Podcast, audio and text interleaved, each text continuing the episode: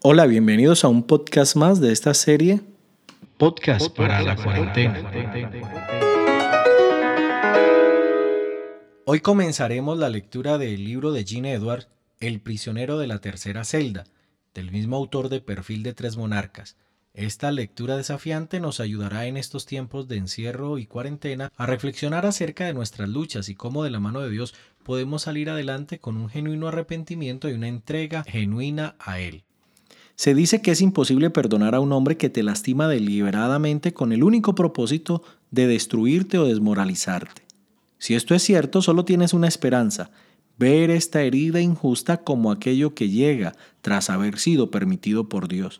Y esto con el propósito de aumentar tu estatura por encima del lugar donde te encontrabas anteriormente. Prólogo, el comienzo. El nuevo prisionero ha llegado, capitán. ¿Es cierto ese rumor? inquirió el capitán. Sin responder el guardia sostuvo un trozo de papiro a la vista de Proteo. Herodes perdió la cabeza. Aún lo hallarán más loco que a su padre. Al poner prisionero a este hombre, continuó, puede perfectamente desencadenar una revolución. El pueblo está enfurecido. Señor, perdóneme, pero debo hablar. Esto no me gusta, dijo otro de los guardias mientras su voz temblaba de emoción. No lo quiero aquí. No quiero su sangre en mis manos. Temo a este hombre. Una vez lo escuché en el desierto y temo lo que Dios nos haga por encarcelar a semejante hombre. Haga su tarea, soldado. Prepare la celda. Solo hay una vacía, señor. Entonces prepárela. Eh, no hay nada que preparar, señor. Es la tercera celda. El pozo. ¿Acaso veremos a un santo hombre de Dios humillado a esto? Señor, hay algo acerca de todo esto que es lo que menos me gusta. ¿Qué es, soldado? Temo a lo que tendremos que escuchar de parte de otros dos prisioneros cuando descubran quién se encuentra en la celda 3. No puedo decir que diciendo con usted, suspiró Proteo. En ese momento la puerta al pie de la escalera se abrió. En la entrada podían discernirse las siluetas de dos soldados y un prisionero.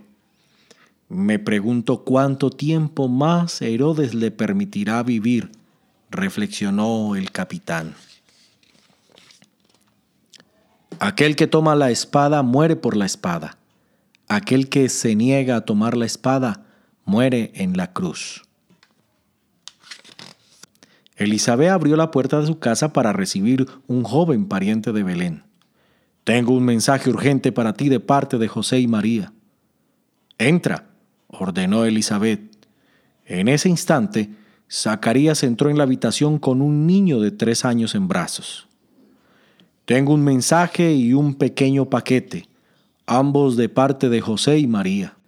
Por favor, dijo Elizabeth, hace ya mucho tiempo que mis ojos han perdido la habilidad de leer letras tan pequeñas.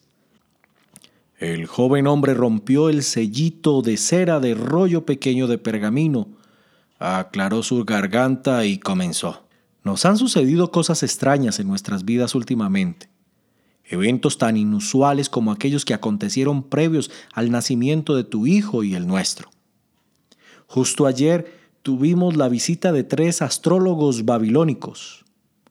Luego, anoche, José tuvo un sueño, un sueño muy inquietante.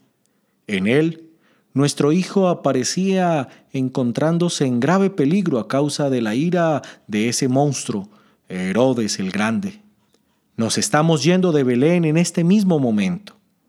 José y yo vamos a Egipto para permanecer allí hasta que este peligro atroz, sea lo que fuera, pase. Pero nuestro hijo no es el único que se encuentra en peligro. Tememos que Juan también lo esté Quizá todos los unigénitos en Judea peligren. Elizabeth te instamos a ti y a Zacarías a dejar Judea inmediatamente. Vayan a donde quieran, pero el lugar más cercano y seguro para esconderse es el desierto. Junto con esta carta les enviamos un pequeño paquete. Si no te lo explico, te preguntarás cómo un pobre carpintero y su esposa pueden tener oro. Los astrólogos babilónicos nos dieron varios regalos.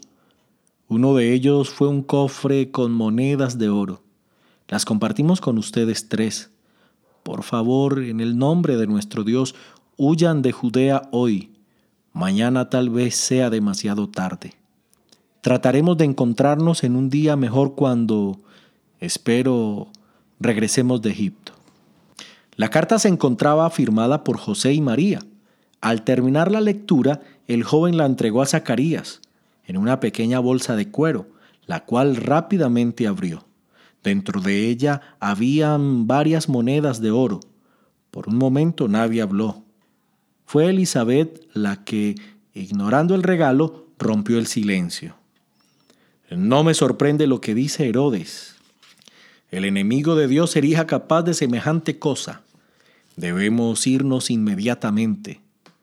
Zacarías ahora se dirigió al joven mensajero. Ve y no le digas nada a nadie acerca de todo esto. Con esas simples palabras, el muchacho inclinó su cabeza en un gesto de respeto y partió. Tienes razón, Elizabeth. Debemos irnos al desierto de inmediato. ¿Cómo podremos sobrevivir allí para estar a salvo por completo? Deberemos adentrarnos en el desierto. ¿Cómo puede alguien sobrevivir allí afuera? Elizabeth, será algo difícil para nosotros, por no decir más, pero los esenios sobreviven allí, tienen familias, tienen hijos, tienen casas ahí afuera. Nuestro hijo sobrevivirá. Luego sacaría río entre dientes. Tal vez tú y yo sobreviviremos allí, al menos por un tiempito. Mañana continuaremos con el capítulo 2 de la historia de este fascinante libro, El prisionero de la tercera celda.